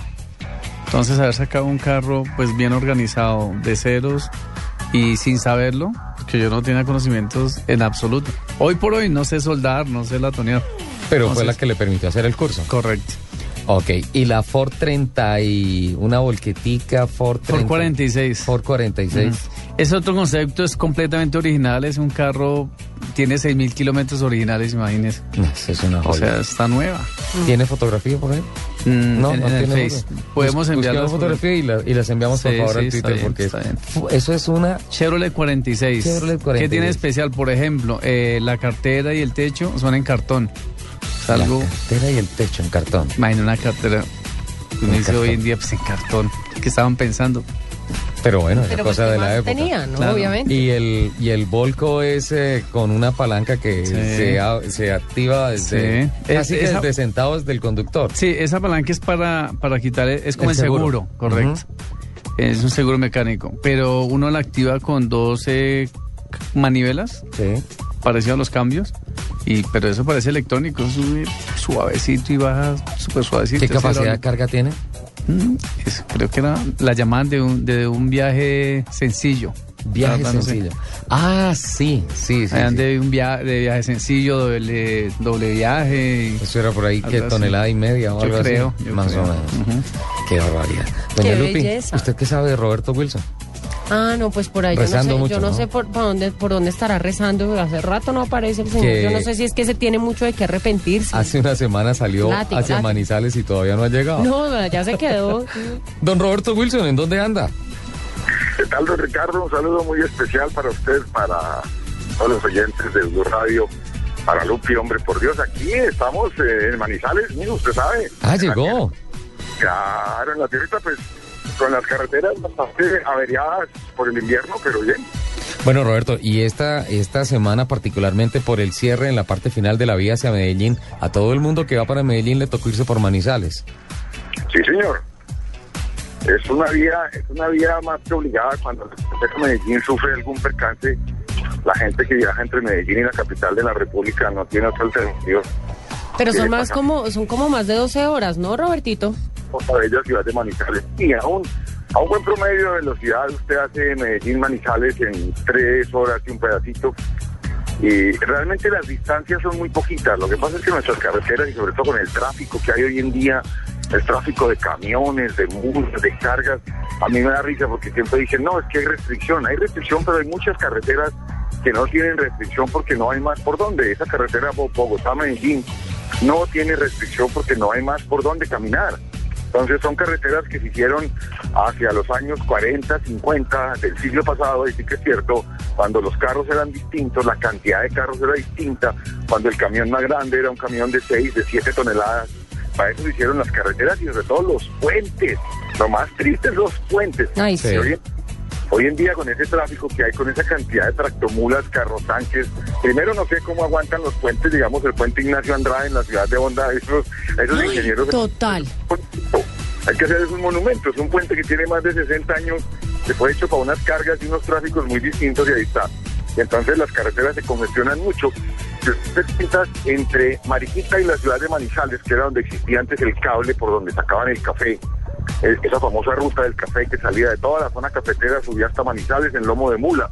Ahí lo empacaban en las trilladoras, sufría todo su proceso de secado y clasificación. Lo empacaban en el cable, llegaba Mariquita, de Mariquita a, a Honda lo llevaban en unas carretas y en Honda lo embarcaban por el río Magdalena, toda su travesía de lo que era el famoso río de la Magdalena para poder llegar a, Bocas de Ceniza, antes de Bocas de Ceniza, y descargarlo, volverlo a montar a un ferrocarril para llevarlo hasta Puerto Colombia y ahí sí embarcarlo a Europa. Pero bueno, todas esas carreteras se quedaron exactamente iguales. La misma carretera que yo conozco, y sí que es cierto, cuando yo era chiquito, que eso hace años, es la misma carretera, exactamente igual. Roberto, estábamos mirando los reportes y justamente consecuencia de lo que usted dice, en estos momentos hay 92 vías en el país que tienen obras. Sí, eh, desafortunadamente la mayoría de esas 92 obras son de mantenimiento, solamente mantenimiento. Pero yo le decía, Ricardo, esta carretera de la que estábamos hablando, la carretera Medellín, no ha sufrido ninguna variación, es el mismo número de curvas, no han rectificado curvas, no han hecho puentes, no han hecho viaductos, es la misma carretera que existe trazada en el año 40 y algo. Qué barbaridad, don Roberto. Pues como no se aporta en infraestructura vial, nosotros en esta Semana Santa eh, estamos aquí hablando con Lupi, con nuestros invitados sobre los actos de contrición que tienen que hacer todos los conductores para ayudar al tema de la movilidad. Yo creo Arrepiéntete. que esa, esa batalla es una batalla perdida, el tema de pedir infraestructura. Eh, tenemos que seguir pagando valorizaciones, tenemos que seguir pagando impuestos, pero la, la plata de la infraestructura, quién sabe qué pasa, qué pasa con las Esa carreteras en el país. Pero eso no puede ser, Lupi. Pero bueno, ok. Yo creo que eso queda en la conciencia de cada persona, de cada mandatario. Que se arrepientan. Tas, tas, tas, tas. ya, guarde el revólver, por favor, Lupi. Es estamos, una AK-47. estamos en época de paz. Eh, en términos generales, Roberto, ¿cuál se debería ser el acto de contrición de los conductores de motos, de carros en las calles, en las carreteras, para tratar de mejorar esto? Ricardo, el más importante y el que menos aplica a todo el mundo. ¿Quién nos enseñó a conducir o qué nos dijeron que era conducir en un país de machismo? Resulta que usted en este país, yo no sé quién dijo que cuando a usted lo alcanza un carro, usted debe de no dar paso, porque si usted, si a usted no pasa un carro, usted es como si fuera menos persona o menos hombre o menos mujer. Yo no sé qué pasará. Estas carreteras tan estrechas, con estos peajes tan costosos, y, y estas ca- carreteras en tan mal estado, si, es, si esa norma se cumpliera, mire, usted alcanza un vehículo única y exclusivamente porque usted va andando más rápido que él. No hay, no hay otra ley física, ni ley natural, ni nada. Usted lo alcanza porque su velocidad promedio es un poquito más alta que la que va adelante. Simplemente, yo no estoy diciendo que se hagan para un lado, ni que se tiren por el barranco, ni nada. Déjelo pasar. Sí, no lo Cuando- cierre. y cuando la persona de atrás vaya a hacer la maniobra, que ya la tiene medida, ya midió su velocidad y todo, y yo lo puedo pasar, y se abre y empieza a acelerar, quédese usted en la misma velocidad, quédese en el mismo carril, no trate de empezar a cerrarse, a hacerse el ancho, a acelerar, porque hombre, eh, eh, eso ocasiona primero unos tarancones fenomenales, porque fíjese que cuando usted ya va a una fila de carros, usted alcanza, ya no es uno, ni dos, ni tres, hay nueve, doce o quince carros ya haciendo fila. Entonces, 15 carros haciendo fila detrás de un carro lento para pasar, ya necesita usted un Fórmula 1. Ya estamos hablando de 700 o 1000 caballos para poder pasar en estas regiones tan corticas de nuestras carreteras. Simplemente de chamazo. Deje que el otro vehículo pase. No, no se haga el ancho, no acelere, que puede, puede ocasionar un accidente gravísimo. Está jugando con la vía de las personas que van en el otro vehículo y en el suyo propio y el vehículo que viene en sentido contrario. Si esa norma se cumpliera, nuestro tráfico en las carreteras se arreglaría cantidades. Hombre, deje que usted no va a ser menos hombre, al contrario, dígale a sus ocupantes, a sus hijos, a su señora que va con usted, dígale, mire, yo soy un buen ciudadano, yo doy paso, el señor va más rápido, llevará más afán, quiere llegar más temprano, no puede caminar despacio porque el carro se le daña. Sabrá mi Dios qué líos tiene el señor, que el señor siga. Si ya me alcanzó, vuelvo y le digo, la única razón por la cual me alcanzó es porque va más rápido que yo. Déjelo pasar. Roberto, sabe que en el tema de los sobrepasos, eh, tengo que decirles una cosa. Lupi, Señor. mm, Claro, estoy... Ricardo, que usted fuera de eso, le, le toca encontrar el único pedacito de carretera Sí. en tramos de más de 20 kilómetros que no tiene doble amarilla. Y yo estoy, estoy... y lo tengo que decir. Otra de las tristezas mías es que la policía vial en Colombia se creó también en el siglo pasado, porque lógicamente las carreteras eran muy solas, los tramos eran, eh, eh, no, no, no había casi casas alrededor, no había celular, no había nada. Usted arrancaba en una carretera, digamos, en el mismo puente hacia Manizales, usted salía de Mariquita arriba hacia Fresno, hacia Letras, y eso era toda una odisea. La policía vial se creó en Colombia para ayudar al viajero, ayudarlo, desbararlo, marcar los varados, eh, recoger las manchas de aceite de los camiones que duraban 8, 10 y 12 días a la orilla de la carretera mientras los arreglaban ahí mismo. Para eso se creó la policía vial, no para esperarlo a uno detrás de una curva con una doble raya amarilla o un radar de, de- de los... ah, eh, Yo cada vez que veo eso me, me, me da un dolor de patria, me da un dolor de alma. Yo, y yo les digo, les digo, mire, si ustedes supieran, unos muchachos jóvenes, si ustedes supieran para qué se creó la policía vial en Colombia, eh, Ave María, para una cosa completamente distinta. Roberto, yo ando muy triste y les estaba hablando del tema de los sobrepasos, porque en esta semana he salido a recorrer diferentes tramos de carretera y me he encontrado que fracasé con mi campaña, Lupe. La de, La, de, la- la- el del- carril el izquierdo carril es para izquierdo en las carreteras de doble calzada, el carril izquierdo es solo para adelantar. No, por el carril izquierdo se van siempre los más lentos. Solo para adelantar. Y hay unos señores que salen en unos carros que yo sinceramente no sé cómo ¿Cómo están prenden? transitando, cómo prenden, cómo pasan una revisión técnico-mecánica, cómo salen a las calles completamente destartalados y todo eso, y se van justo en el carril de la izquierda. Y los lentos se van justo en el carril de la izquierda. Y hay algunos que llegan al carril de la izquierda para pasar, pasan y se quedan en el carril de la izquierda. Señores, en todas las partes del mundo, por favor, esto me pone muy triste. Porque habla...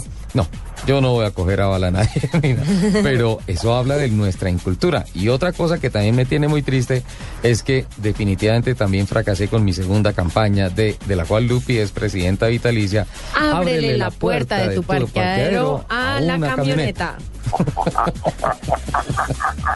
Fracasé en esas Robert- dos campañas, Roberto. Robertito. La, Robert- la tiene, la segunda no tiene salvación. La primera sí, lo que pasa es que hay gente que cree que el que camina es el carril. Entonces se hacen por el carril izquierdo porque ellos juran que el que camina es el carril. Y el, y- y el carril va. Alguien me decía a mí hace muchos años, el tráfico en Colombia se lo tiran los izquierdistas y los igualados. van a 10 kilómetros por hora en el carril izquierdo.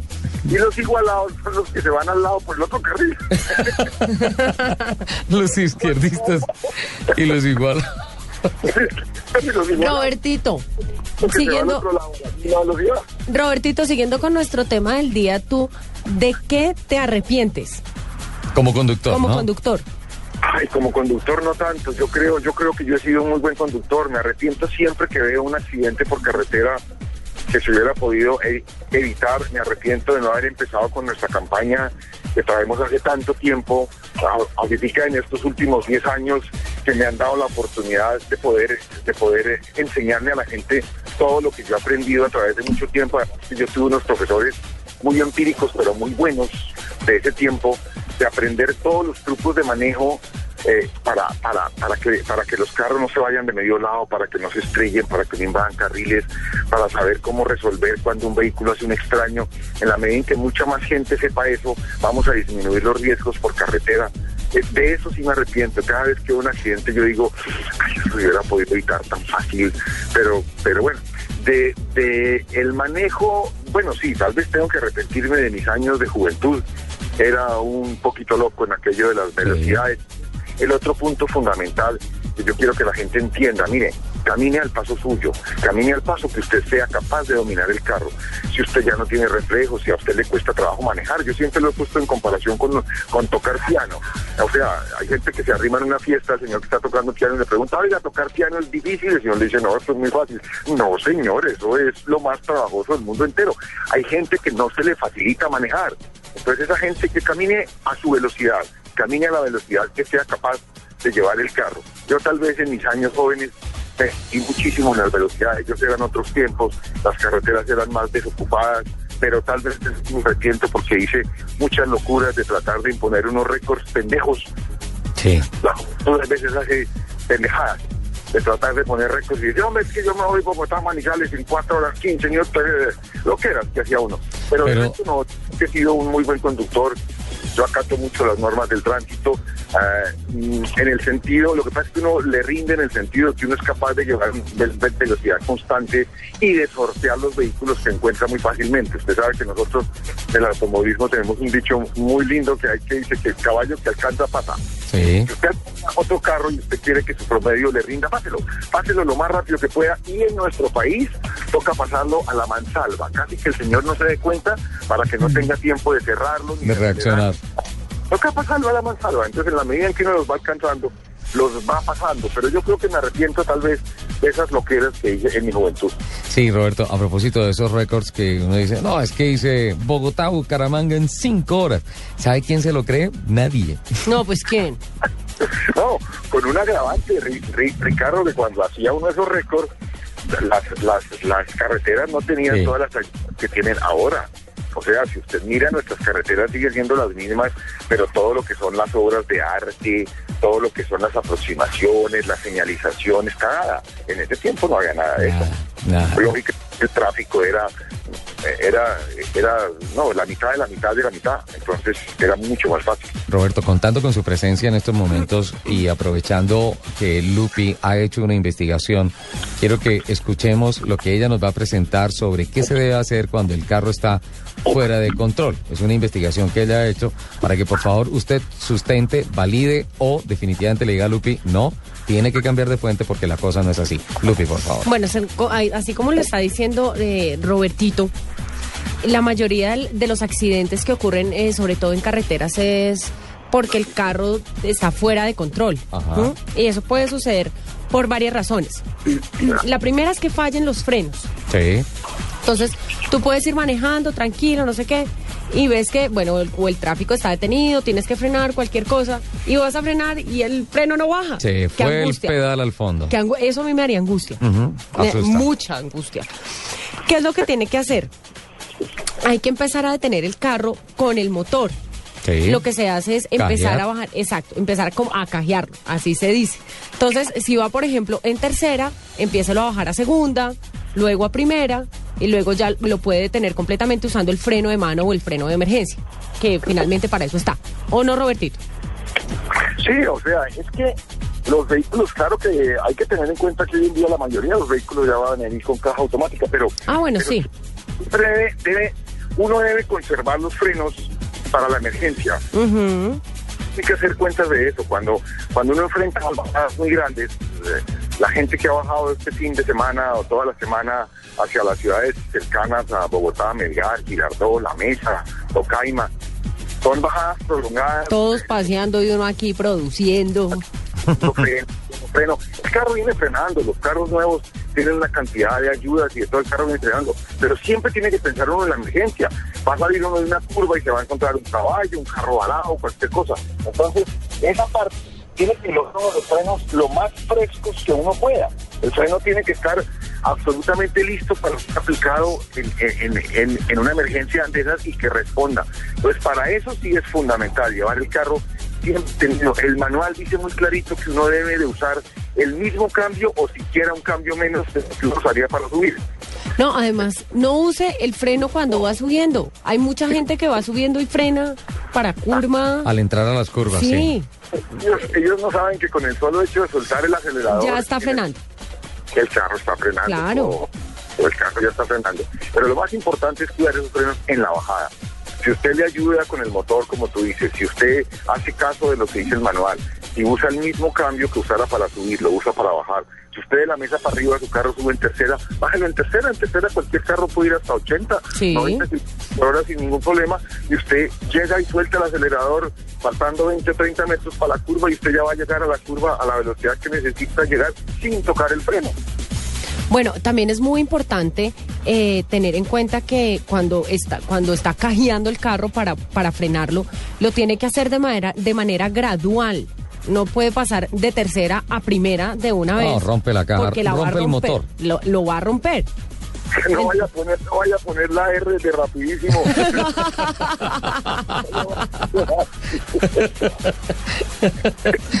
Bueno, y también carro- todo en el carro debe ser una cosa muy suave. Yo, yo uso una terminología en los cursos que hacemos para la academia y para el TC Junior.